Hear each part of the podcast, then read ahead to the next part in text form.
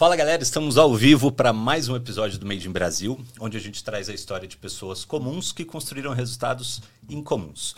É, e o tema de hoje vai ser diferente de tudo que vocês já viram aqui até agora. Né? O tema é A vida é maior que o dinheiro. Tá? Tenho certeza que vai trazer ótimas reflexões aí para vocês. A gente vai falar um pouco de investimento também, de tendências de mercado, enfim, tenho certeza que vai agregar muito. Meu nome é Dom Barros e eu estou aqui com a minha parceira de vídeo de podcast, Carol Viudes. Fala galera, tudo bem com vocês? É sempre legal lembrar que aqui no Made in Brasil a gente traz a história de pessoas comuns que construíram resultados incomuns para compartilhar com vocês como elas construíram. Mas a gente sempre fala muito aqui de como alcançar o sucesso financeiro, grana, dinheiro. A gente está muito em busca disso, né, e trazendo isso para vocês. Mas o tema de hoje vem para mexer um pouco com o nosso pensamento, fazer a gente parar, pensar, refletir e ter ali a clareza, né? Que a direção é mais importante que a velocidade quando a gente traz uma reflexão sobre a vida, junto com o financeiro, mas a gente vai falar sobre vida. Então, estou muito feliz com o episódio de hoje. Quero deixar um recado para vocês compartilharem esse vídeo, darem um like, que vocês ajudam com que esse vídeo chegue a mais e mais pessoas e assim essa mensagem também. Deixa eu apresentar nosso convidado de hoje. uh, tem um, um baita currículo e com certeza vocês vão poder conhecer mais da, da história dele. Uh, mas vamos lá. Ele é empreendedor, formado em administração de empresas. Ele acumula experiência no varejo e mercado financeiro, tendo atuado em empresas como 3M Brasil, Credit Suisse e Prudential Brasil. Uhum. É, é, especialista em planejamento de vida, proteção financeira e investimentos dinâmicos. Atua como pesquisador e planejador, professor e palestrante.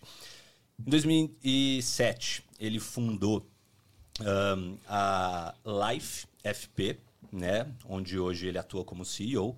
E em 2016 ele também escreveu o manifesto Uma Nação em Sua Melhor Versão e criou a Life Academy, como uma plataforma que planejará a vida de milhões de brasileiros e transformará a relação das pessoas com o dinheiro.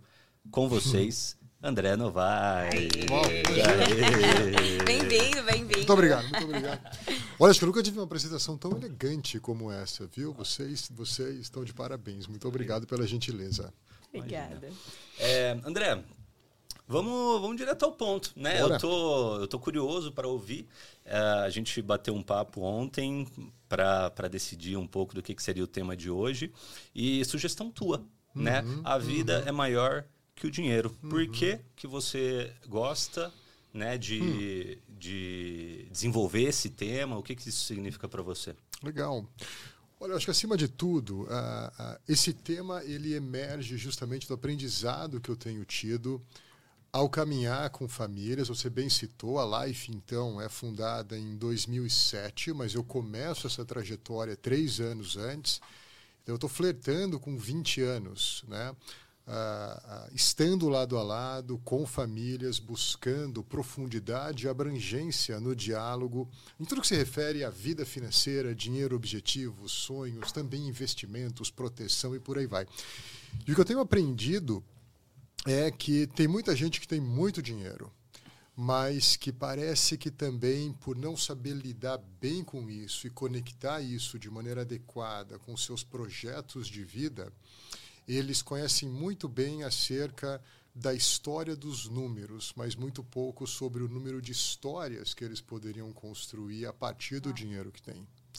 E é um pouco a partir dessa perspectiva, então, que a gente lança Uh, inclusive não chamando a empresa de money, finanças pessoais, mas chamando de life, finanças pessoais, que é, hey, como é que o teu dinheiro pode trabalhar para o teu projeto de vida e não você ter sua vida trabalhando por dinheiro, muitas vezes cada vez mais dinheiro, e eventualmente, quando você se dá conta, passou, passou. E tudo pode ter sido, e tudo pode ter ido em vão. Eu sei, eu também, uh, uh, eu não sou ah, nem tão jovem, nem tão velho. Estou com 45. Eu acho que nesse momento de vida eu começo a ver que algumas coisas já passaram, que algumas ainda não chegaram, mas se eu não tiver a maturidade do cuidado, eu vou ter arrependimentos. E os maiores arrependimentos que eu vejo para quem está mais adiante nessa trajetória de vida é: eu cuidei muito do dinheiro e cuidei pouco da minha vida. E o tempo passou e o tempo passou. Por isso que a gente diz que a vida, então, é maior que dinheiro. Né? Tentando uh, servir, ajudar famílias a não caírem nesse erro, que parece que cada vez mais tem sido o erro comum. Fala-se muito sobre dinheiro, vive-se muito pouco. E isso causa problemas. É isso que a gente quer tentar uh, uh, resolver, se lançar a resolver, pelo menos. Legal. E, e você acredita e se você e se é que você acredita, é, você pode dar algumas dicas, alguns direcionais de como fazer claro. para conseguir é, atingir os objetivos financeiros sem perder mão da vida? Por quê? É uma coisa que eu até defendi, né, uhum. e, e, e, defendo hoje, né, vamos ver se eu, se eu repenso isso, uhum, uhum. mas quando eu falo com, com a minha equipe de vendas, eu sempre bato nessa tecla de que é, não faz sentido querer buscar todos os resultados financeiros e profissionais é, e ter toda a qualidade de vida e ter todo o tempo com a família, tudo ao mesmo tempo. Perfeito. Eu costumo falar que é, é importante aceitar um desequilíbrio momentâneo é para que eventualmente você possa é, ter o equilíbrio do jeito que você quiser. É, só que às vezes a gente não sabe em quanto tempo, né, que a gente é. vai conseguir. É. é. como que se enxerga? O que que você costuma eu vou orientar? só complementar claro. porque eu trago uma dualidade é, em relação a ele nesse ponto. Eu tá acho bom. que a gente vai mexer com a cabeça da galera, uhum. porque o Dom realmente ele tem esse lado de não, a gente só vamos curtir a vida a hora que chegar lá. Uhum. E esse uhum. chega lá, ele é tão dinâmico porque a gente está é. sempre querendo construir mais e mudando. Uhum. E eu já tenho uma sensação também, quero construir, a gente trabalha bastante, mas até por ter visto meu pai falecer cedo, uhum. então eu fico com esse anseio dentro de mim. Mas será que a gente não tem que curtir mais? É. É. E, e, você que lida né, com muitas famílias, que já viu muita coisa, foi, trouxe algumas dores, uhum. é interessante a gente saber assim, em que momento que isso deve harmonizar, equilibrar e quais as dicas? Legal, legal. Eu acho que antes de eu dar alguma, alguma dica prática, eu vou convidar aqui para o programa, acho que um cara que tem mais a dizer acerca disso do que eu, ele é um romancista russo, uh, Leo Tolstói. E ele então tem um conto que diz de quanto terra precisa um homem. E esse conto diz o seguinte: uh, numa determinada região, um homem então ele, ele recebe um convite, ele diz, olha, uh, me encontre aqui amanhã, às seis horas da manhã, e eu vou te fazer um desafio, e a partir desse desafio você vai ter oportunidade de ter tudo o que você sempre sonhou, de conquistar tudo o que você sempre quis. Eu não vou te dar mais muita instrução, instruções adicionais vêm amanhã de manhã. Esse homem, então, um camponês, trabalhador, ousado, obstinado, disciplinado, orientado a resultados. Ele aparece ali às 6 horas da manhã e, conforme combinado, ele recebe ali uma orientação de como seria aquele dia. Então, quem o convida para aquela tarefa diz: ah, Você está livre para sair andando, correndo, e até onde os teus pés tocarem, toda essa terra é sua. Toda essa terra é sua. Só tem uma condição você tem que estar de volta a esse espaço antes, antes do sol se pôr. Bom, se a gente estivesse no papel desse cara, a gente falaria, a gente pensaria mais ou menos o seguinte: são seis da manhã, eu conheço a região, eu conheço o meu mercado, eu me conheço, eu conheço meu país. A gente pode tentar trazer essa analogia para maneira de maneira mais contemporânea. Ah, eu tenho que estar de volta aqui até às 18 poxa, se então eu for até o meio-dia e depois eu voltar, eu devo conseguir cumprir a tarefa. E lá então ele se lança, cheio de energia, de empolgação, o projeto é novo, as coisas são novas, ele está com gás, é de manhã, ele se alimentou bem, ele está preparado, ele está habilitado, e ele começa então a conquistar a terra, a, tocando os seus pés nessas determinadas regiões. Aí ele está aproximando ali das 11, ele já pensa, rei, hey, eu tenho um plano, eu tenho um projeto. Né? Então não é uma ausência de plano. Eu sei que bateu meio-dia, eu tenho que voltar, porque eu tenho que estar de volta para o mesmo lugar que eu parti antes do sol se pôr. Só que deu 11 h 15 ele vê no horizonte uma cachoeira que ele ainda não tem na propriedade dele. Então ele diz: Ah, mas eu preciso daquela cachoeira a mais. Então ele vai, ele decide então se lançar e ele anda, caminha em direção daquela cachoeira. Acontece que quando ele chega naquela cachoeira, ele olha um pouco mais adiante e ele vê uma coleção de palmeiras imperiais que ele não tinha no terreno dele até aquela hora. O que, que ele faz? Ele se lança até aquelas palmeiras imperiais. E quando ele chega nas palmeiras imperiais, ele olha um pouquinho mais adiante e diz: Uau, mas ali tem uma, uma, uma, uma prainha que eu não tenho ainda aqui na minha região. Eu preciso ir até lá. E ele vai até lá. Chega uma hora que ele vê: Meu Deus, já são cerca de duas horas da tarde. Eu tenho que voltar. E ele se sai, ele se lança correndo para voltar, porque ele sabia, e a regra era clara: se você não tivesse aqui até o sol se pôr, nada é seu. E ele corre, corre, corre, corre, corre. Só que ele está metros de distância de chegar até onde ele tinha que chegar. Uh, só que ele cai. Ele cai. E ele cai, e diz o conto de Tolstói que ele cai e morre. Uau. Porque ele não aguentou. E o conto termina: de quanta terra um homem precisa para viver, eu não sei. Mas depois que ele morre, é um metro quadrado. É um metro quadrado. Então, eu acho que quando a gente para realmente para refletir, hey, ah, ah, o que, que eu realmente tenho feito com a minha vida? Será que isso tem valido a pena? Eu acho que o principal convite que a gente faz para as famílias é para pensar. Ah, não é para pensar e depois agir, é para pensar, depois pensar mais um pouquinho, depois pensar um pouco melhor e agir com precisão. Nenhum pensamento né, ele deve existir desassociado de uma atitude.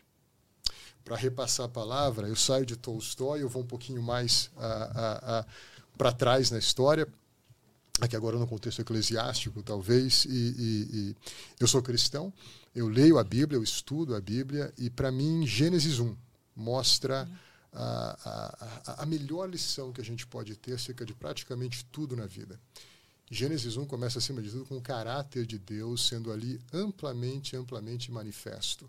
Gênesis 1 começa: Deus disse, então fez. E isso é o caráter de Deus. Porque notem nas nossas vidas o quantas vezes a gente diz e não faz.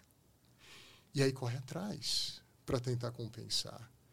E aí a gente dá um monte de desculpa, muitas vezes também ganhar dinheiro, muitas vezes também produzir, muitas vezes na direção de estar tá bem aos olhos do mundo, mas porque a gente sabe que a gente está devendo alguma coisa. Então, de um lado, para a gente contemplar que a vida é maior que dinheiro, a gente tem que entender o quanto é o suficiente, né? o quanto a gente realmente precisa, qual é esse projeto de vida que a gente quer realmente construir. E, de um outro lado, a gente tem que exercitar caráter. Eu acho que o caráter é que supera a competência. Fala-se muito sobre desenvolver competências. Eu acho que a gente deveria estar discutindo mais sobre desenvolver caráter. Uau. Eu digo, eu faço. Eu digo, eu faço. E Sim. Deus descansou no sétimo dia. Amém. é, até você falando em caráter, né? Eu lembro, eu tenho cinco, cinco, quatro, cinco sócios. Tá. E eu me lembro uma vez que ele mandou um vídeo, eu até te mostrei, né? Simon Sinek. É, e ele mandou um vídeo exatamente falando isso. Assim, a gente estava numa discussão sobre hum. conhecimentos diferentes na mesa, né? E ele me conhece há bastante tempo. E aí, nessa troca, assim, nessa discussão boa ali sobre conhecimentos, no final dele me mandou um vídeo só falando assim, entre o caráter e o excesso ali, né, de é. conhecimento e talento, eu fico com o caráter. É. Falei, é. E, e, isso é muito importante mesmo a gente saber, né? Que olhar no olho da pessoa e ter certeza que pode contar, que é do bem. É, agora, como, né? Porque é incrível uhum. o que você falou, né? E super pertinente. Acho que a, a luva serve para 99% das pessoas. Uhum. Uhum. Uh, tá todo mundo nessa, nessa correria, a coisa tá cada vez mais frenética, tá cada vez mais competitivo. É, né, hoje em dia todo mundo é ansioso, né? Todo mundo tem problema para dormir, todo mundo tem. É, e, e, de fato, né? Eu estava até discutindo com meus pais, estava falando ontem com a minha mãe sobre isso, né? É, ela, ela falou: Nossa, às vezes eu acho que você está mais esquecido. Você não era tão esquecido. Assim. Eu falei assim, eu não sei se eu tô, me preocupo com isso, porque o que eu estou percebendo é que eu tenho cada vez mais coisa uhum. para, uhum. sabe, na, na mesa. Uhum. para de cada vez mais pratinho que você tem que girar ao mesmo tempo. É, e como existe uma limitação do quanto o cérebro consegue administrar, é né? É, ele começa a ficar cada vez mais seletivo. Né? O que, que é mais importante, o que, que é, é maior prioridade aqui, e a atenção vai para aquilo e acaba, é, invariavelmente, passando algumas coisas. É, agora, como no meio dessa tempestade, né, desse caos, desse vendaval, você conseguir aplicar. Tá. Né? Você, é, é, você, por exemplo, como é que você faz tá. isso? Você tem uma hora, você, você organiza uma agenda? Você... A primeira coisa que eu faço, uh, eu não busco respostas uh, em mim, eu não busco respostas nos outros, eu busco resposta num eixo vertical. Toda relação que a gente tem é uma relação horizontal. Né? Eu posso me aconselhar com pares, e eu não estou dizendo para não fazer isso. Isso é amplamente saudável. Acho que é uma expressão madura, inclusive, de humildade. Eu posso me aconselhar com os meus pais, eu posso me aconselhar com parentes, com amigos, até com outros profissionais. Mas eu começo o meu processo sempre me aconselhando com Deus. Eu faço uma oração acerca disso. Né? a, a, gente tem muito essa orientação hoje, mas qual que é o teu projeto? Qual que é o teu plano? Você é capaz, se você acredita. e isso também tem gerado cada vez mais ansiedade. Tá. Né? Porque não é assim que a gente foi feito by design. Né? Isso está virando uma coisa meio que by default, mas por design, pelo menos é o que eu acredito, e respeito quem acredita qualquer coisa que seja diferente, uh, uh, é que Deus tem um projeto para a minha vida muito antes de eu ter sido concebido no ventre da minha mãe. Inclusive é um versículo bíblico. Né? Então eu pergunto, hey, Deus, qual que é o teu projeto para a minha vida agora? Qual que é o teu projeto para essa fase da minha vida agora? Isso é muito bem colocado no capítulo 3 do livro de Eclesiastes, inclusive, onde se pergunta qual é o tempo de Deus para as coisas agora. Então eu começo por aí. É, mas eu não paro por aí, porque, de novo, né, a, a Deus disse e Deus faz. Então, da mesma maneira, Ele também diz para a gente, vá e faça. Né? Depois, o que eu, o que eu pratico é a, a, a, a madura percepção de que eu não sou capaz de fazer tudo. Então, quando eu percebo que eu não sou capaz de fazer tudo, é que eu percebo que eu sou capaz de fazer muito. Faz sentido? Total. Né? Ah, ah, ou seja, isso aponta para renúncias. Eu tenho que abrir mão de coisas. Eu tenho que ter um, uma, um bom processo, até seletivo, para quais são as coisas que eu não vou fazer. É. Só que aqui, ao meu ver, reside também um perigo, que é o perigo do egocentrismo, de dizer não para tudo aquilo que eu não gosto de fazer, né?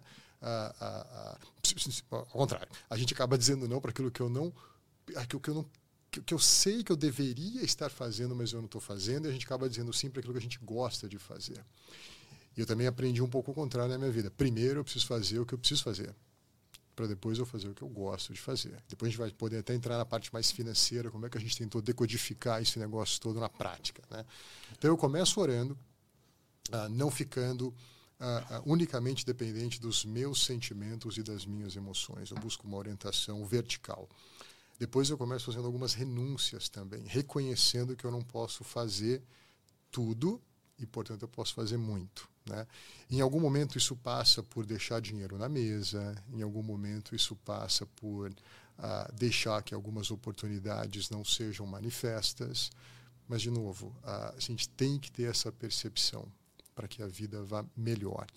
E em termos mais práticos, uh, eu hoje tenho uma radical disciplina para me manter amplamente afastado de uma maquininha de ansiedade que todo mundo tem e paga caro para ter ela, chamada celular. E aqui eu não quero parecer, eu uso celular, eu gosto de tecnologia, eu sou early adopter, eu falo com as persianas da minha casa, sobe e desce, eu sou desse tipo, uhum. né? Mas, ah, ah, lembra, acho que tudo emerge quando a gente primeiro faz, toma uma decisão na vida. Entende? Então, por exemplo, eu tenho duas filhas, Legal. uma de 11 e uma de 9. Né? E eu tomei uma decisão de ser pai e não de estar pai. Né?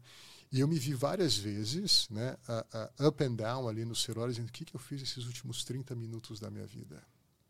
Enquanto as minhas filhas estão crescendo. Né? Uh, e aqui eu concluo, voltando para o segundo ponto, que é das renúncias. Há cerca de sete anos atrás, então, quando a minha filha mais velha estava com quatro, a caçula com dois, eu recebi um convite para escrever dois livros de uma editora grande. E eu me lancei ao desafio. Um deles eu concluí.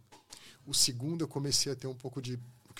Muitos chamam de writer's block. Eu não conseguia muito desenvolver minhas ideias. Uh, eu fui orar e eu tive uma viagem, uh, antes da pandemia ainda. E ali eu conheci um cara, um, ele é um pastor, é um líder americano. Ele já escreveu 37 livros. O primeiro deles ele escreveu depois que ele tinha 60 anos de idade. Esse mesmo primeiro livro ele tinha começado a escrever aos 32 quando então ele olha para a janela e ele vê os filhos brincando. E naquele momento ele toma uma decisão. Ah, eu não vou escrever mais uma única palavra até meus filhos terem crescido. Porque esse tempo passa. Ele, ele escolheu. Ele fez uma renúncia. Ele reconheceu que ele não podia fazer tudo. Mas que naquele momento, o mais importante para ele era ser pai. Não era ser escritor, não era ter a fama, não era ganhar muito dinheiro com livro, era ser pai. Isso é renúncia, isso é clareza, isso é você reconhecer que você não pode fazer tudo. Daí você acaba fazendo muito. E essas são as pessoas que vivem as melhores vidas que eu conheço. Sem sombra de dúvida, sem sombra de dúvida. E André, como é que você se coloca até nesse papel é, na vida e nos negócios, nesse papel mais estratégico? Deixa eu sair do turbilhão de coisas que está acontecendo, de sair catando e resolvendo o problema para pensar. Que a gente vem falando, né? A tarefa mais difícil é pensar e é difícil pra caramba. É, porque é. às vezes parece que você prefere encontrar mais três problemas na sua frente, que você não sabe nem como sair da operação, sair ali do, do dia para realmente refletir e talvez encontrar o propósito. Olha, uh, eu primeiro eu, eu, eu, coloco na minha agenda tempo para pensar, né? Uh, você já deve conhecer conceitos de agenda em blocos ou alguma coisa do gênero, né? onde você então estabelece uh, de antemão o, o que, que você quer fazer com cada, com cada pedaço de tempo que você tem na agenda. A gente fala muito de dinheiro, né? a Life trabalha principalmente com dinheiro. O dinheiro é um troço interessante, que o dinheiro você consegue guardar um pouquinho hoje para ter 10, 12, 15 vezes amanhã. Tempo não. Né? tempo. Você não consegue. Eu vou guardar duas horas hoje, porque acho que um dia eu vou ter 26 no dia. Ah, não dá para você fazer isso. Né? Então, quando a gente quer lidar com o dinheiro, a gente faz o orçamento do dinheiro. O tempo, a gente também deveria fazer o orçamento do tempo. O que é o orçamento do tempo? É dizer para que cada hora do seu dia deve servir. Né? É a mesma coisa que você pega lá, eu ganho X. Poxa, isso tanto vai para isso, aquilo vai para aquilo lá, essa parte eu já reservo, já começo a investir. A mesma coisa com o tempo. Né? Então, eu tenho tempo de pensar, efetivamente. Só que, além disso, uh, isso eu já faço há bastante tempo, acho que eu até já mostrei para você algumas vezes, salvo engano, uh, nos últimos. Isso foi também antes da pandemia, uns dois anos antes da pandemia, eu tive a chance de conhecer um autor canadense chamado Kerry Newhoff, e ele tem o um conceito que ele diz, ele chama de at your best, ou no seu melhor. E ele então propõe a gente refletir acerca de três momentos diferentes no dia, né? A, a, the green zone, the yellow zone and the red zone. A green zone é aquela onde você realmente se sente mais produtivo. E cada um é de um jeito, né? E também isso pode mudar ao longo do tempo. Por exemplo, eu sempre fui um cara que, uh, sei lá, com os meus 17, 18 anos assim, acordar duas horas da tarde para mim era tranquilo. Eu, ia, eu, ia, eu, eu dormia a noite toda, a manhã inteira. Mas eu adorava, acordava sem nenhum problema. Hoje, hoje, eu vou dormir lá pelas 11, durmo bem, durmo bem, não acordo 4, não acordo 5, mas umas 7 da manhã eu já estou despertando. E, e queridos, ah, das, antes das meninas em casa acordarem, que elas acordam umas 8 e meia, 9, naquelas duas horas, ah, ah, de novo, eu, eu, eu efetivamente faço, porque eu me submeti ao que eu aprendi uh, lendo a Bíblia. Disse e faz. Eu não pego meu celular, né? Uh, e é ali que eu vou pensar, naquele momento do dia. Né? E eu gosto de rituais, eu me encaixo bem com rituais. Por exemplo, eu gosto de fazer o café. Então eu pego lá uma prensa francesa, eu vou em casa, eu faço direitinho. E aquele ali é o tempo que eu tenho. Né? Só que esse tempo também está na minha agenda. Então eu não tenho ali, meu dia não começa às nove da manhã, começa às sete da manhã, e se eu mostrar minha agenda, está lá, tempo para pensar. Que Literalmente legal. está escrito o tempo para pensar. Como todas as outras atividades que eu tenho que desenvolver depois. Né? E também é fato que seria irresponsabilidade da minha parte não dizer que nessa altura do campeonato eu tenho gente que, na, na, no, no, tocante mais operacional do que a gente tem para fazer, uh, uh, uh, eu vou me apoiar no clichê aqui, né? efetivamente faz melhor do que eu faço, efetivamente faz melhor do que eu faço, né? Uh, mas também eu, eu podemos até conversar sobre isso. Eu, eu caí do cavalo algumas vezes até criar um processo para poder colocar as pessoas certas no lugar certo, fazendo a coisa certa do jeito certo, né? O que me dá margem. E aqui então eu concluo, né? A minha abordagem estratégica uh, para poder pensar na vida é ter margem. Eu tenho margem em tempo, eu tenho margem financeira, né? Uh, eu tenho margem em relacionamento. E a margem vem quando você também uh, uh, não topa fazer tudo, não topa fazer tudo de qualquer jeito. Né? E principalmente tem um bom tempo para pensar. Né? A minha principal disciplina estratégica é o ato intencional de pensar é. e não só o de fazer.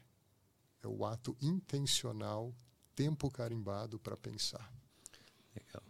Uh, quando você estava na fase de mais construção, né? É, você já aplicava? Você já tinha essa agenda de tempo para pensar, onde você... É, tô, tô perguntando até para gente, uhum. né? Uhum. E, e, pensando assim que também a, maior, a, a, a gente...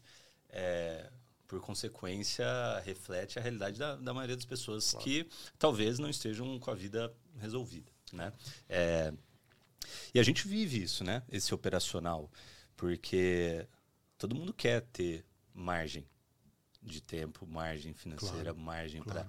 Só que quando você participa da, do marketing da empresa e participa é, da, do, do, do financeiro, do financeiro participa do, do, conteúdo e participa do. É, você desenvolveu isso mais tarde na sua vida? Ou... Não, eu acho que é exatamente quando você faz muito mais dessas coisas que você precisa ainda mais dessa margem. Né? O problema é que a gente uh, uh, uh, a gente tem um pouco de um sentimento de super-herói quando a gente está numa operação, quando a gente está. A gente também tem um pouco o sentimento de Ninguém consegue fazer melhor do que eu, eu tenho que fazer do meu jeito, eu tenho que criar minha marca, eu tenho que criar o meu estilo. Então, depois eu replico aquilo que foi criado. E tudo bem, é legítimo fazer isso. Acho que é importante você criar ali alguns padrões. Mas ah, ah, ah, eu sempre fui.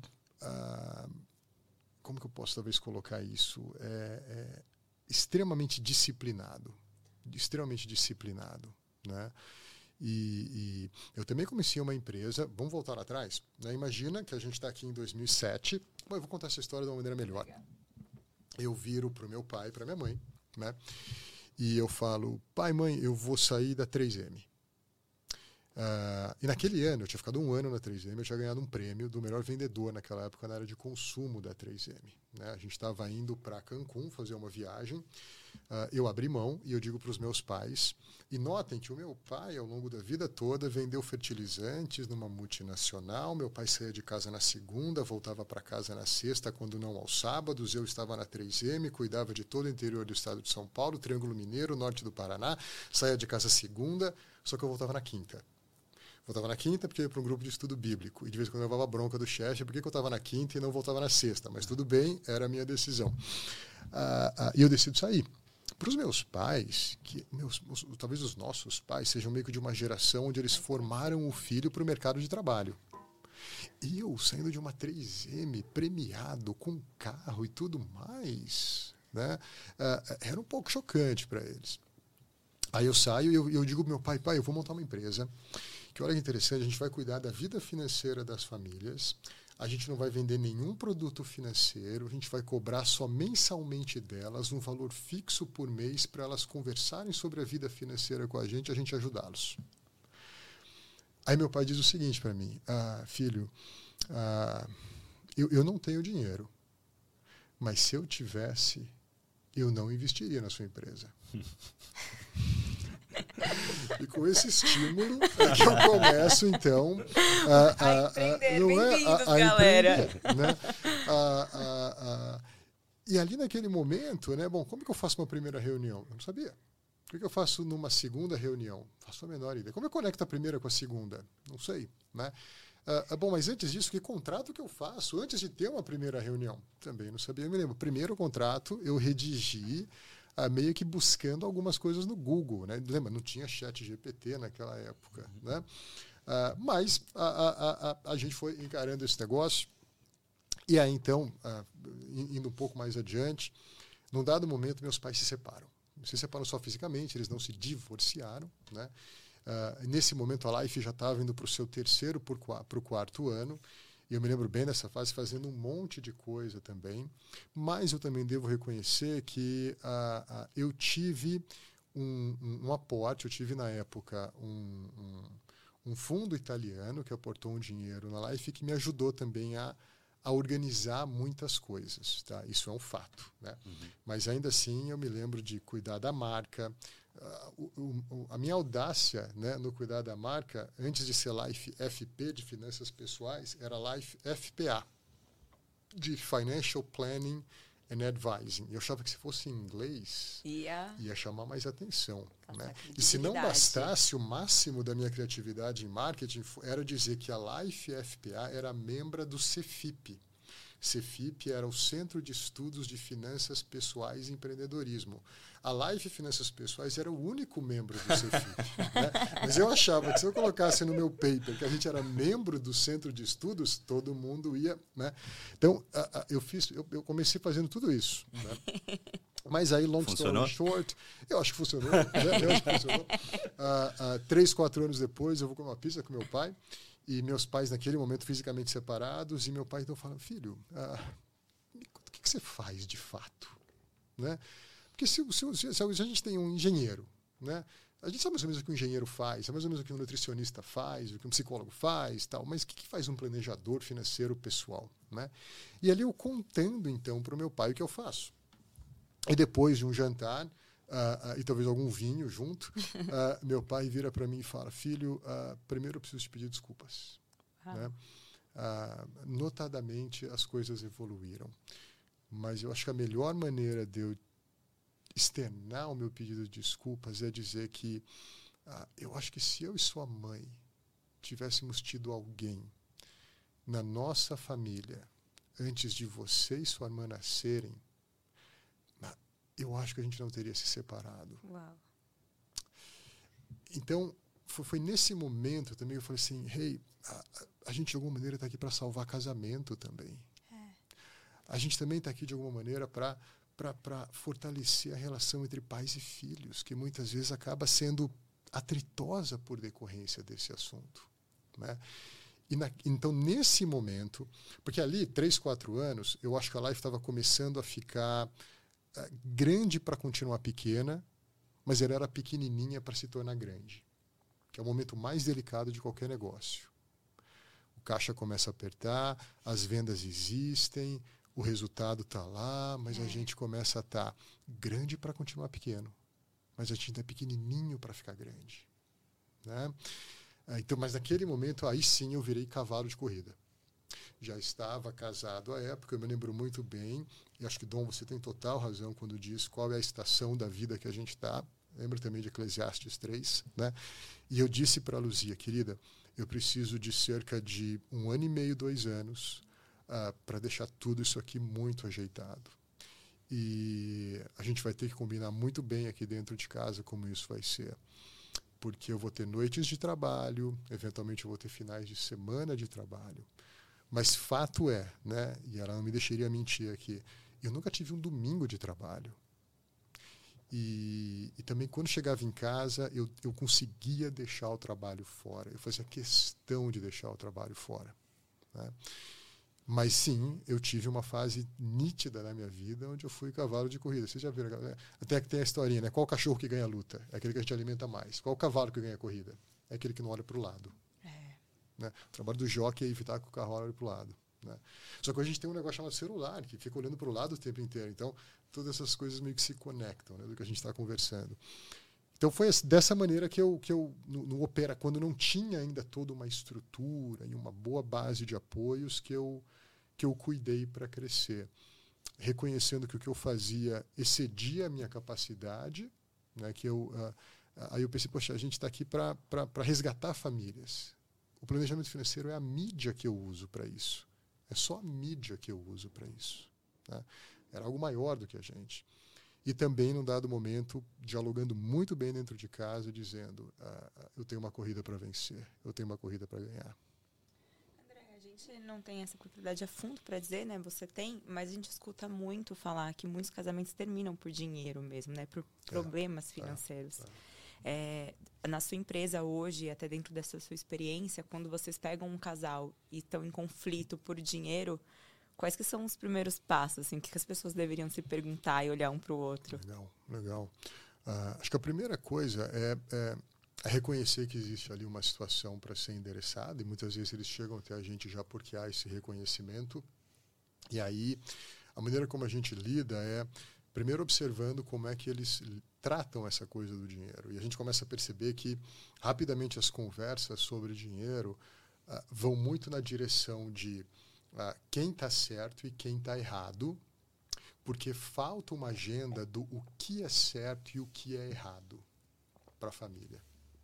Então falta. A gente tem uma empresa, né? Eu sei que cada um de vocês tem, vocês também têm uma em comum. E a gente quando tem uma empresa a gente cria missão, visão, valores. E para a família, qual é a missão da família? Qual é a visão que a gente tem para essa organização chamada família? Quais são os valores que a gente vai defender? Né? Aí muita gente, não, eu tenho uma reunião de marketing a terça, na terça-feira. Hey, uh, uh, uh, e um jantar a dois tal dia da semana, tal horário? E aquilo está na agenda. Daí a gente volta para a agenda em blocos. Né?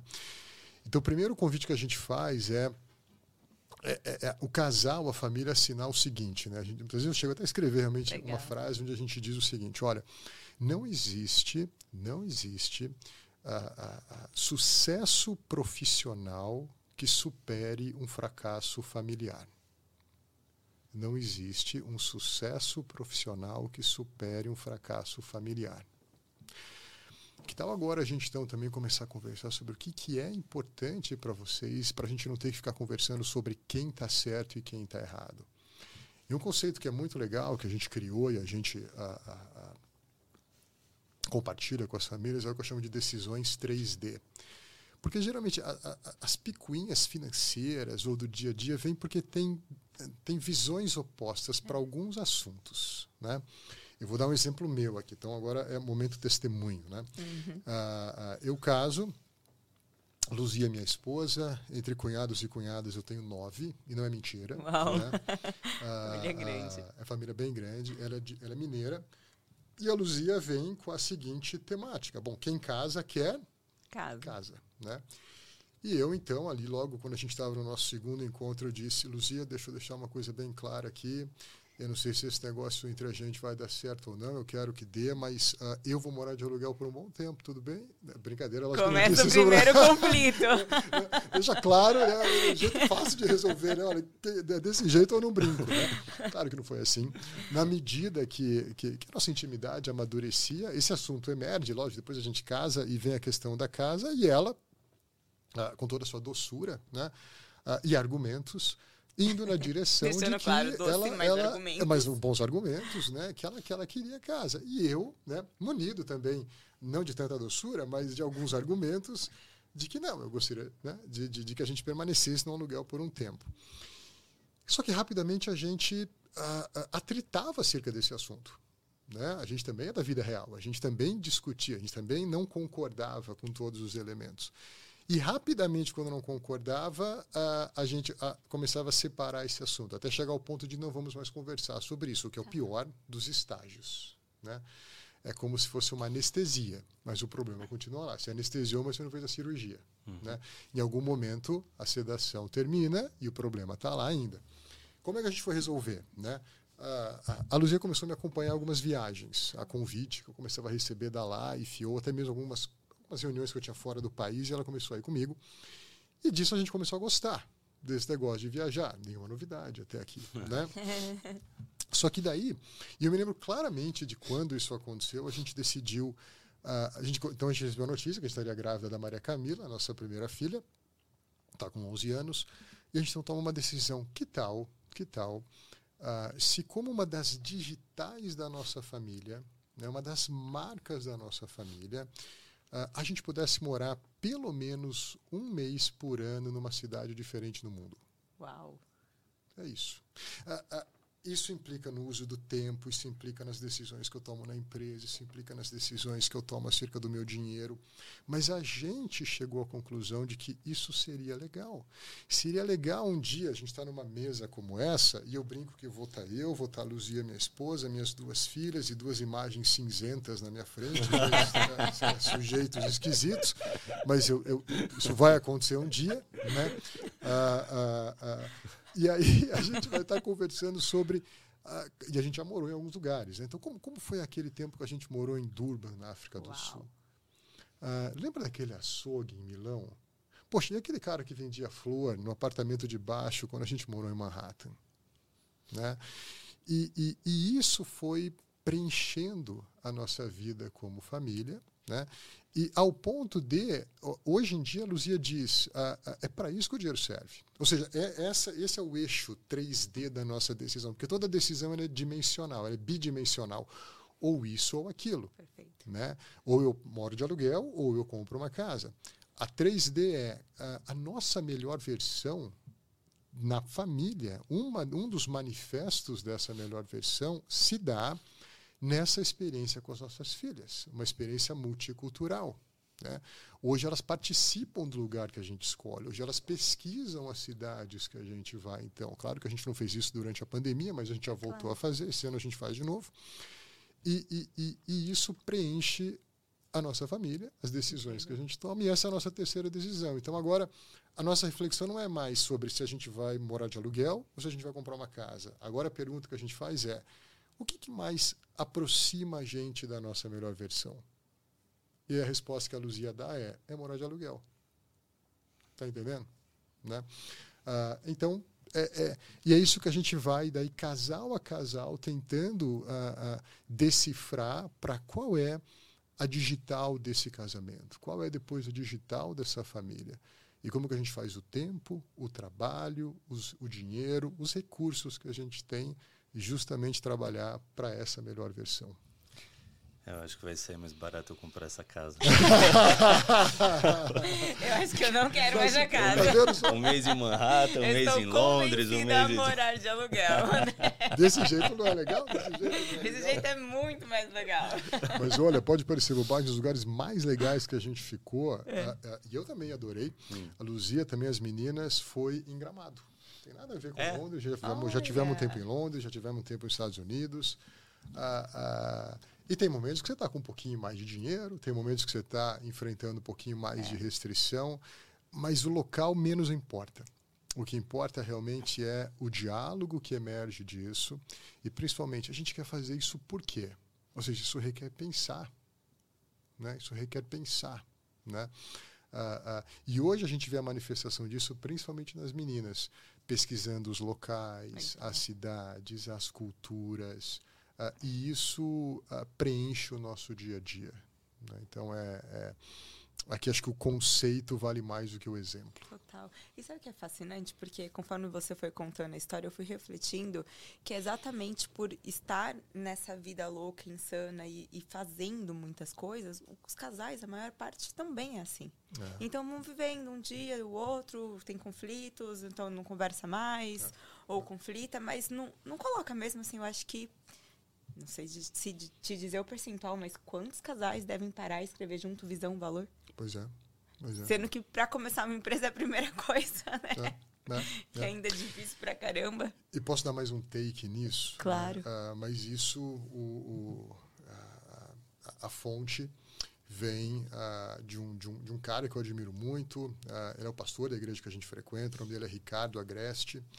E isso também permeia, isso, isso, isso uh, é como se fizesse a essência de como eu e Luzia conversamos. E o que eu quero dizer é o seguinte: primeira vez que eu fui ver ele celebrando um casamento, né? E eu frequento uma igreja de denominação presbiteriana. E os presbiterianos muitas vezes são um pouco famosos por gostarem um pouco de vinho e tal. Afinal de contas, Jesus transformou água em vinho, né? não foi em Coca-Cola, nem Amém. chá e etc. né? Sagrado. Aleluia, irmãos, aqui. Né? Mas uh, uh, eu fui ver ele celebrar um casamento e eu falei assim, nossa, e depois do que ele disse ali, eu, eu, pensei, deve ter exagerado um pouco no vinho, porque não é possível. Né? E deixa eu te dizer o que ele disse. Imagina uh, João e Maria ali se casando. E ele então pergunta para João, ele tem os olhos verdes bonitos como os de vocês, assim, e ele diz: João, uh, você quer ser feliz? Né? Então a igreja está linda, a noiva está linda, o João está bonito, os convidados estão todos ali. João responde: sim, eu quero ser feliz. Aí diz: ok, João, tá bom.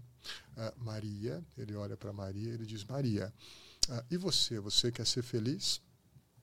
É, Maria responde, sim, eu quero ser feliz, né? Aí ele fala, ok, Maria. Aí ele fala assim, João, Maria, venham aqui. Ah, ah, e aí ele, tem uma habilidade de olhar para ao mesmo tempo para os dois, assim, é um negócio meio esquisito. Ah, se vocês querem ser felizes, não se casem.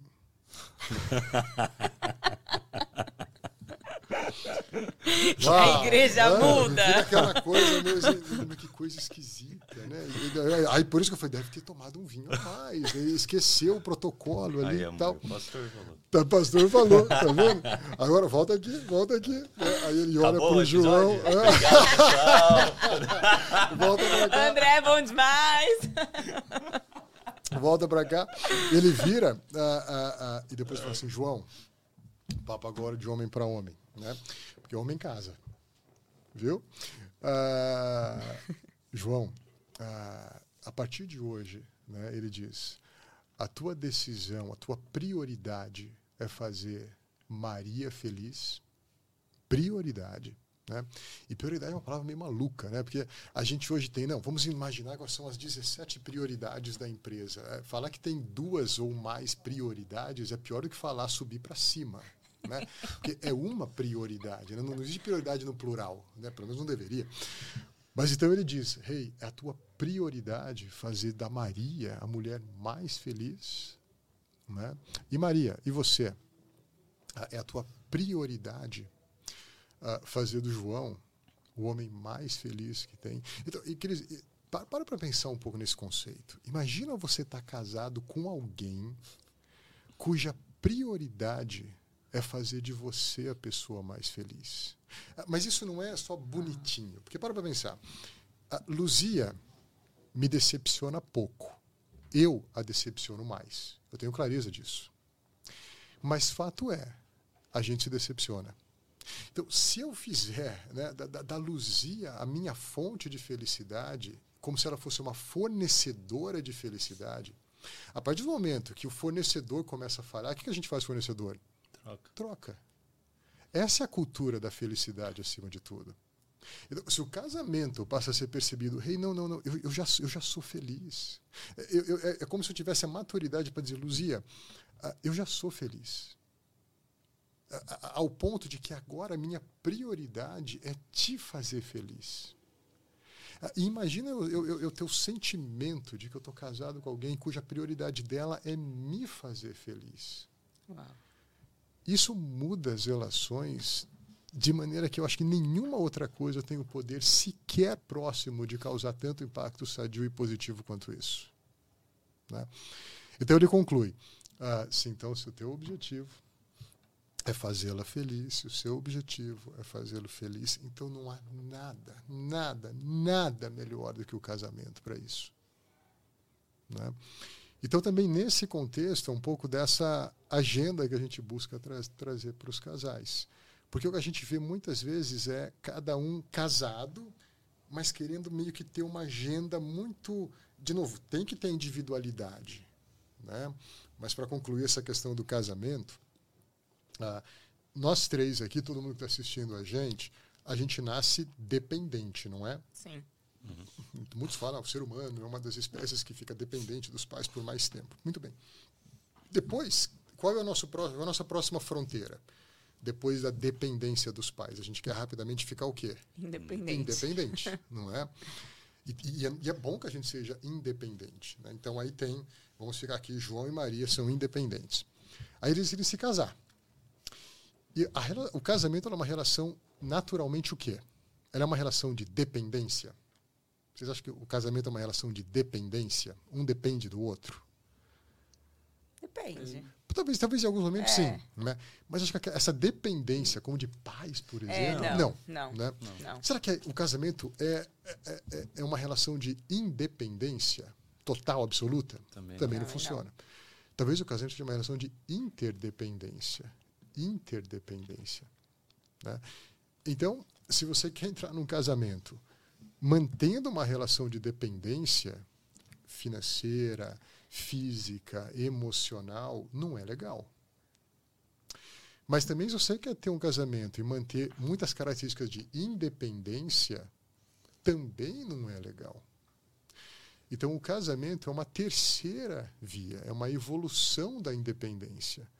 A você então reconhecendo que agora você está numa relação de interdependência. E é dessa relação de interdependência que você cria filhos dependentes. E se essa relação de interdependência se mostra madura, é que os teus filhos se tornam independentes também mais rápidos e de maneira melhor. E se preparam melhor e de maneira mais rápida para uma futura relação de interdependência, assim consecutivamente. Né? Então, é um pouco dessa misturança toda que a gente tenta dialogar com as famílias então, note, até agora a gente não falou sobre. Ah, mas qual método de orçamento que você usa? Não importa. Nesse questão, se é no papel, se é no celular, se é com software ou não, se é no Excel. A, a gente tem tecnologia própria, a gente desenvolveu tudo isso, mas isso é secundário, terciário no que a gente faz. O que importa é a gente não se privar de ter conversas maduras e conversas difíceis com as pessoas. Né? E o que eu mais percebo, para concluir, as pessoas estão sedentas por conversas maduras e por conversas mais difíceis. A gente está um pouco cansado da superficialidade. Eu Bastante. sinto isso.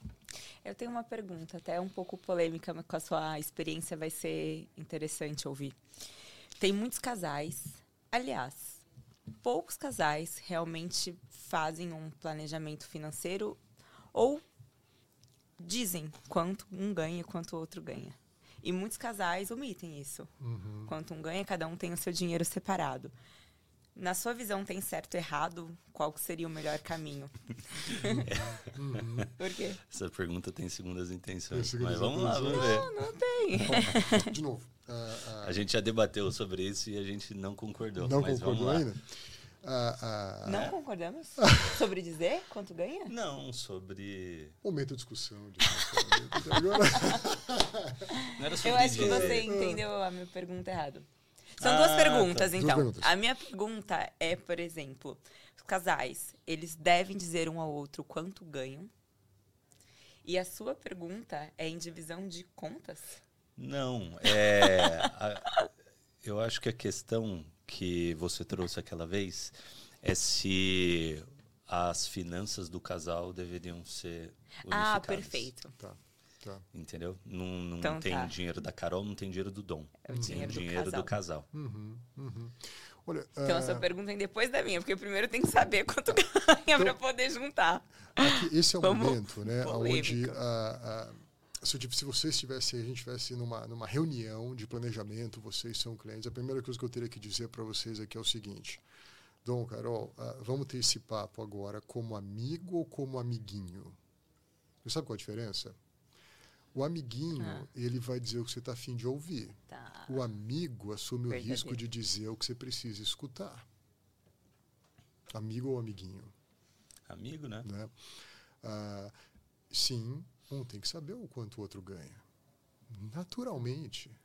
Normalmente. E sabe qual é o efeito? Assim, se um souber o quanto o outro ganha, geralmente no dia seguinte o band-aid foi tirado e está tudo bem. E a vida continua a gente transforma muita coisa em tabu, muita, a gente complica demais as coisas. Eu gosto da, da minha filha caçula.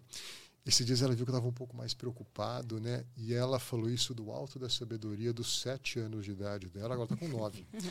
Ela falou, papai, está acontecendo alguma coisa? Você está preocupado? Eu falei assim, ah, papai tem uma situação ali. Isso era umas oito horas da noite em casa. Tá. Apesar de toda a teoria, né? De vez em quando eu também não estou tão bem assim em casa no final do dia. Então ela me pergunta, mas papai, você consegue resolver isso agora? Aí eu disse, agora não. Então vamos brincar? vamos. Muito obrigado, filha. Você, especialista, faz palestras, para outras lugares. Você devia ter um TED Talk sobre o que você acabou de me falar aqui. Você tem total razão. Né? E muitas vezes essa questão do o quanto ganha é tão simples quanto isso, uhum. sabe? E a gente tem que uh, simplificar mais as coisas e, e, e, relaxar um pouco mais acerca disso. Agora, mas as finanças, eu acho assim, o projeto de vida tem que ser um só, um projeto é. da família. Mas pô, deve ter o dinheiro dele, deve uhum. ter o uhum. dinheiro dela, né? sabendo quanto que é. Tanto é que lá na Life, a maneira como a gente organiza o orçamento, ah, ah, vamos, eu vou ficar aqui com o João e Maria ainda, né? Então a gente teria lá o orçamento do João, o orçamento da Maria, com as coisas de Maria. E João sabe exatamente quais são as coisas de Maria. Mas lembra, o que, que a gente ah, compartilha, pelo menos, ou convida os casais a contemplarem, rei, hey, o teu principal papel é fazer da Maria a pessoa mais feliz e o seu é de fazer de João mais feliz. O que não significa que vocês não vão ter atritos, significa que vocês não vão ter alguns diálogos mais calientes acerca de alguns assuntos. Mas vamos lembrar o porquê que a gente está aqui. Não é para saber quem está certo, é para a gente saber e conseguir identificar o que é mais correto. Mas também tem o orçamento da família, tem o orçamento do carro do João, tem o orçamento do carro da Maria. Só que a combinação de tudo isso é o grande projeto da família. Né? Então, o plano, a, a, a, na nossa perspectiva, tem que ser um só. A gestão, exemplo, quem paga o quê, isso tudo pode ser combinado. É, de novo, é uma, é uma questão secundária. Se o projeto é um só e a gente está indo para o mesmo lugar, né, eu gosto do seguinte: a, a, a gente muitas vezes confunde essência com forma. Tá. Não é? Quer dizer, qual que é a essência? A essência é vocês são um casal uma família. A forma, quem paga o quê, como paga o quê, como organiza o que paga, de novo, a forma é forma, não é essência. Mas a essência é, vocês são um casal, é um projeto de vida. E vamos dialogar sobre isso. E vamos dialogar sobre isso. Né? Concluo aqui dizendo, eu tive a chance de ter uma aula com um cara chamado William Uri, né, do livro How to Get to Yes. E ele coloca muito bem a figura do The Balcony Guy, ou o cara do balcão, que é uma terceira pessoa que organiza. Tão simples quanto isso. Né? Então, muitas vezes, essas fricções ou essas possíveis tensões conjugais, elas são rapidamente, aqui verdadeiramente rapidamente dissipadas, simplesmente pelo fato de ter alguém organizando a conversa. E a gente determina o que é a essência e a gente começa a ver que, hey, aquilo tudo que parecia tenso é forma. E uhum. tudo bem continuar nessa forma. Mas que legal, a gente teve um tempo para pensar, pensar, pensar sobre a essência. E aí as coisas caminham melhor. Muito bom. É, a gente tem tempo, mas que tem. Uh, eu acho que a gente tem que aproveitar né, um pouco do, do teu conhecimento também em relação a investimentos. Né? Acaba que, claro. que a gente uh, se aprofundou é, né, é verdade, nessa, é nessa, nessas questões de vida. Né? Agora, é, lidando com tantas famílias, né, vendo aí as dificuldades, os acertos, né, o que, que funciona, uh, somado aí a, aos seus estudos, a, aos seus relacionamentos, é, que você acha que você pode trazer a mais? Né? O, que, que, o que, que a pessoa comum não sabe e faria diferença na, na hora de tomar decis, uma decisão em relação ao investimento? Quais, quais pontos de atenção, talvez principais erros? O que, que você pode falar sobre esse assunto? Acho que, acho que a principal é uh, quanto mais simples o investimento for, melhor. Né? Uh, muitas vezes, também falando em investimento, mas você vai ver que uh, é impossível a gente desconectar a, a pergunta de investimento da reflexão acerca do projeto de vida. Né? A gente muitas vezes quer saber qual é o melhor investimento para fazer. Né? O, que, que, é, o que, que é o quente agora? Né? Uh, a gente quer saber muito o, o que fazer, depois a gente quer saber o como fazer e a gente se priva de refletir acerca do porquê que eu tenho que fazer o que eu tenho que fazer. Né? Uh, a gente falou rapidamente antes, né? Simon Sinek traz muito bem isso lá com o Golden o, Circle. O, Golden Circle. Uh, mas acho que para quem está escutando a gente, talvez uma coisa legal é, se você olha os investimentos que você já tem, né, para você poder qualificá-los como se eles são bons e são ruins, a principal medida é você sabe explicar o que você tem? Porque se você não souber explicar o que você tem, você não comprou o investimento, alguém te vendeu. Perfeito. E provavelmente o interesse é assimétrico. Provavelmente. Né? Tanto que ah, eu defendo muito a questão de que um, um verdadeiro planejador financeiro ele não deve ser, em hipótese alguma, remunerado pelos investimentos dos clientes, seja no modelo Assets Under Management, muito menos pelo modelo comissionado. Né? Uh, uh, uh, Para quê? Para que a gente não tenha, então, o chamado conflito de interesse e possa falar as verdades que são muitas vezes dolorosas né? para os ouvidos de quem está no mercado de serviço financeiro. E verdade, por exemplo, quanto mais simples o investimento, melhor. Quanto mais barato o investimento, melhor. Né? Se a gente tiver que ficar com uma única dica, se você levar a pergunta, você pode fazer isso de duas maneiras, né? Por exemplo, vou dar um, uma coisa só que eu sou fãzão, né? E vale a pena estudar, é fácil estudar. No próprio site do Tesouro Direto dá para estudar um monte sobre isso, que são títulos públicos vendidos através do sistema do Tesouro Direto. Depois de você estudar tudo isso, você vai lá para o teu agente autônomo de investimento, ou você vai para o teu gerente de banco e se pergunta, o que, que você acha disso? Se ele falar que não é bom, é porque é ótimo.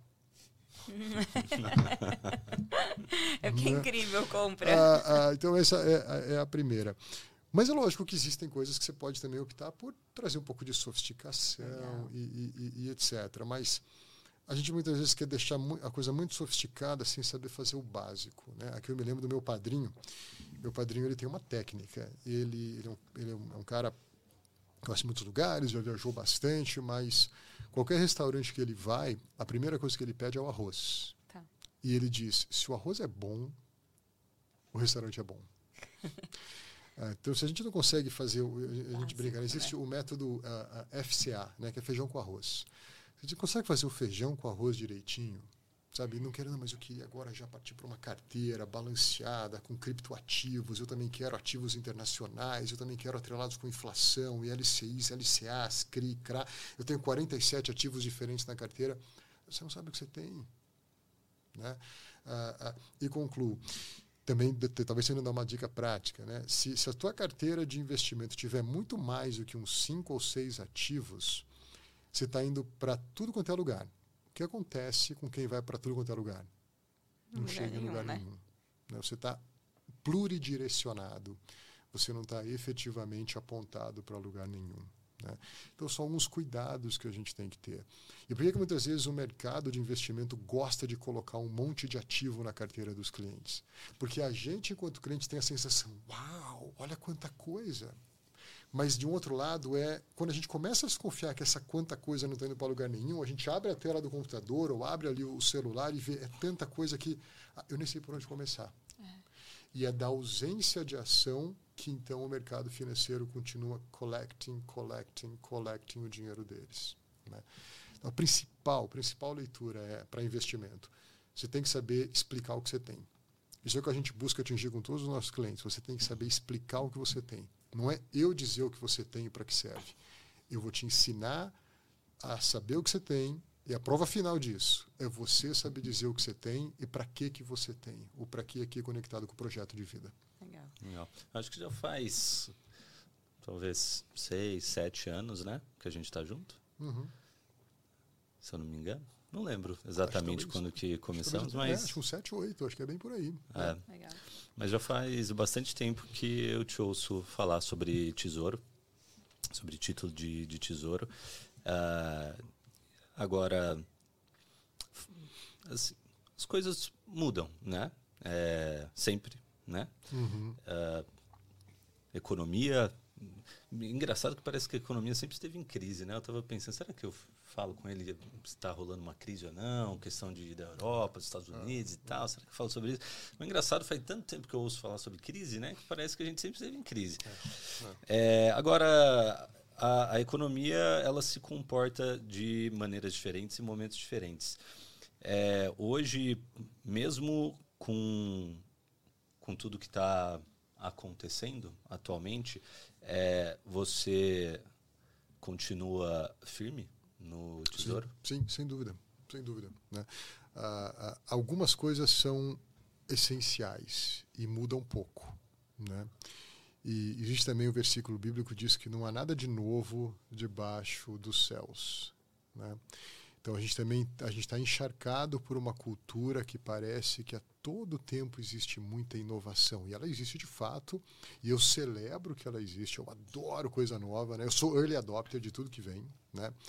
Mas uh, se a gente realmente para para criteriosamente pensar e refletir, a, a, a, a, gente continua acordando, a gente continua tomando um café da manhã, a gente continua indo para um trabalho, a forma muda, né? Depois a gente continua almoçando, a gente continua casando, a gente continua tendo os filhos, as formas vão mudando. Né? Uh, uh, e o tesouro, né, a gente, existe um nome que chama taxa básica de juros, ela é básica, não é porque ela é básica, ela é, chama taxa básica de juros porque ela é a base para todas as demais, ela é a base para tudo. Então você pode inventar novas emissões privadas com as letrinhas que a gente quiser. LCIs, LCAs, CRI, CRA, debênture, debênture incentivada, letra de crédito, for que seja. Todas elas, para serem compostas de alguma maneira, vão olhar para quê? Qual é a taxa básica de juros, que me dá a base para tudo isso. Notem que finanças, de alguma forma, é uma manifestação oriunda da economia. Então a gente quer entender muito sobre o mercado financeiro. A gente deveria estar tentando entender um pouco mais sobre os fundamentos econômicos. E lembra que antes da palavra econômico vem fundamento. E fundamento não muda tanto. Você vai criar uma casa. Você pode, eu quero decorar minha casa diferente, eu quero mudar a parede. Você não vai querer fazer o fundamento da tua casa a cada cinco anos. Você vai querer fazer ele que ele fique lá por 50 anos, por 60 anos, talvez para o resto da vida. É. Né? Então, o fundamento não muda, tesouro é fundamento. Muito bom. Legal. Eu é. tenho um, uma dúvida interessante. A gente sempre escuta, né? Acho que pelo menos escutei muito isso na minha família, que não é só. E você também na sua, né? Porque até eu escuto. É. É, não é sobre só o quanto você ganha, mas é o quanto você guarda, né? Ah, sim. E é claro que para quem está numa condição mais difícil, né, tendo que pagar ali as contas muito apertadas, é difícil, mas para quem já tem ali, né, um, uma sobrinha, tem um, uma, um percentual ideal que a gente deveria estar guardando eu acho que tem uma, a, a, tem uma maneira diferente da gente enxergar isso. Uhum. Primeiro, eu vou ter que fazer uma provocação para tá. depois eu, eu, eu, propor talvez uma fórmula. Que né? tem aquela história, né? Devo guardar 20% de tudo que eu é, ganho? A questão é ninguém sabe, né? É. 20. Não, mas por que não é 19,8? né? Ou 20,4? É, de onde saiu isso? Né? E a questão é que ninguém sabe. Tenta. Não, faz o seguinte: pega 100 anos, tira a sua idade, depois você vê quando você tem que. Ah, não tem nenhum fundamento. Né? Mas para a gente tentar propor uma fórmula, que eu acho que ela é minimamente melhor fundamentada, antes uma provocação. Né? Imagina o seguinte, independentemente de quanto a gente ganha, tá? mas ganha-se um dinheiro X. Né? E vamos dizer que o primeiro desafio, a primeira fronteira, não é a fronteira ideal, é o primeiro desafio, seja uh, investir 10% do que se ganha. Só que a pessoa vira para você e diz: é impossível. Você não está entendendo. Eu estou devendo fazer isso, né? Para com essa conversinha de ter que poupar 10%. Vem viver a minha vida, vem viver a minha realidade. Eu falo assim, tá bom, vamos imaginar o seguinte. Uh, ou você trabalha para alguém, ou você é empresário, mas você tem alguma fonte de renda, que tudo bem, tem um mês que pode estar melhor, tem um mês que pode estar um pouco pior, vamos tentar ver a média dos últimos tempos. E aí existe um decreto, tá? Nacional e, e, as fronteiras estão fechadas. Então não vem que sair dentro, daí eu saio do país. Não, você tem que ficar aqui dentro. Tá? E uh, vão te dar duas opções. Opção número um, né? João, Maria, uh, a partir de amanhã você vai ter zero renda. Zero. Zero. E a economia está difícil, o mercado está complicado, mas você fala assim, não, tudo bem, eu vou para outro lugar e eu vou me recolocar rapidinho. Você sabe que se você... Choque de realidade, a coisa está complicada. Zero. A partir de amanhã, zero. Ou, ou você tem uma outra opção. A partir de amanhã, uh, você só vai ganhar 90% do que você ganhava até hoje.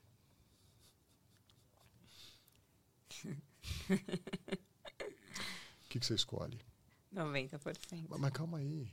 Não dá para viver. Você falou que era impossível. É impossível. é impossível viver com 90. Lembra? Não dá para guardar 10. Portanto, é impossível viver com 90. O problema é que o, o, a gente é muito bom para reagir. A gente deveria ser melhor para agir. Só que para agir, a gente tem que pensar. Pensar. Pensar. É, é, é, e eu sei que muitas vezes o convite para o pensamento parece que ele vai na contramão da ação, mas não. Né? A presença do pensamento vai na direção da efetividade. Eu acho que a gente não tem que ser mais produtivo, a gente tem que ser mais efetivo no que a gente faz.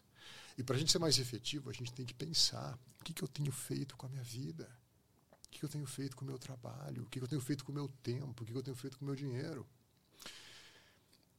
Então, talvez essa é a primeira essa é de fato a primeira provocação que a gente faz. E no que tange a fórmula, talvez o ideal não seja essa de gastar, de poupar 10, 20 ou 30, seja que tal a gente então pegar o que a gente ganha, entender, poxa, eu tenho que investir tanto para chegar onde eu quero chegar. E quem vai dizer isso é são, são as pessoas que são, digamos, no nosso contexto aqui são os clientes que dizem, olha, eu, então a gente tem toda uma fórmula, toda uma mecânica, toda uma matemática para então, se você quer se aposentar daqui a X tempo, com tanto, o que você tem que investir por mês agora é isso. Para a formação dos seus filhos, para as viagens que você quer fazer. Ah, mas não cabe tudo. Ok, se não cabe tudo, a gente vai ter que alinhar a expectativa. Né? Que esse talvez seja o principal trabalho que a gente faça. Né? Porque o que acontece quando a gente tem essa expectativa e atingir esse resultado? Frustração. Frustração.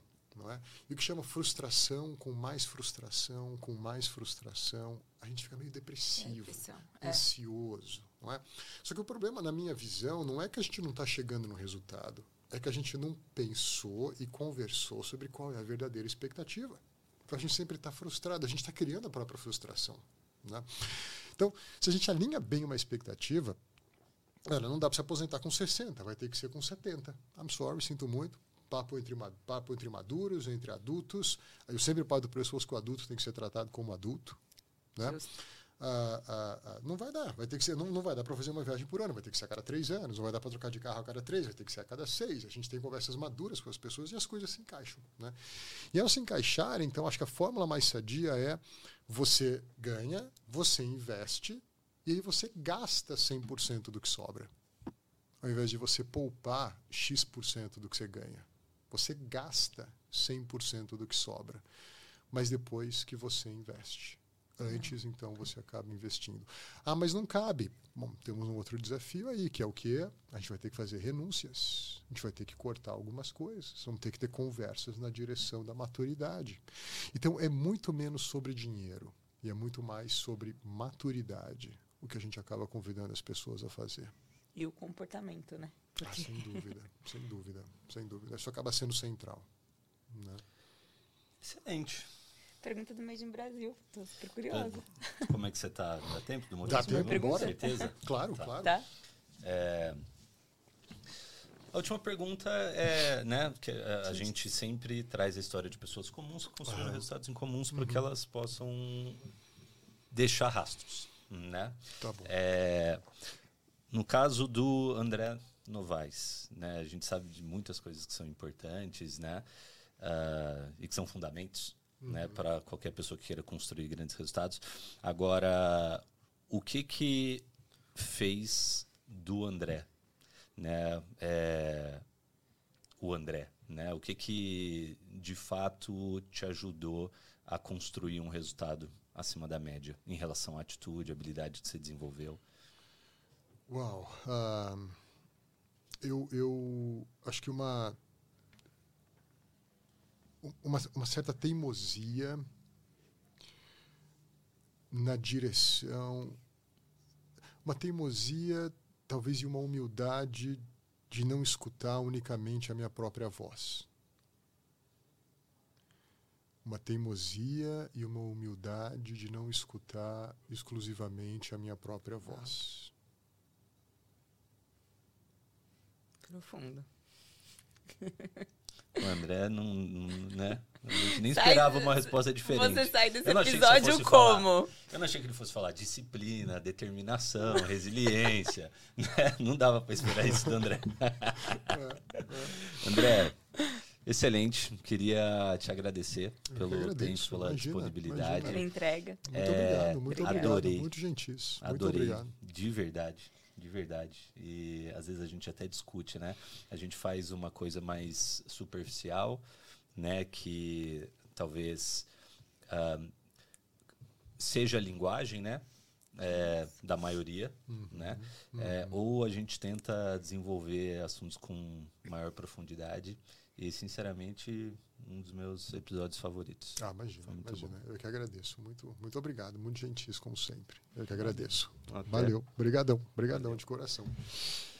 Com vocês, André Novaes. Ah, Imagina. André, só vamos deixar a empresa dele aqui Ah, para as pessoas. desculpa, tá. Imagina. A gente pode deixar o link aqui na descrição. E se vocês, para encontrar, acho que o seu talvez seja privado, né? Mas aí a sua empresa. É, A a- life, a life. lifefp.com.br. É Perfeito, isso a gente deixa aqui na Tá bom. descrição. Muito gentis. Obrigado. Obrigado isso. André. Valeu. Valeu. Eu que agradeço. Valeu, galera. Valeu. Obrigado.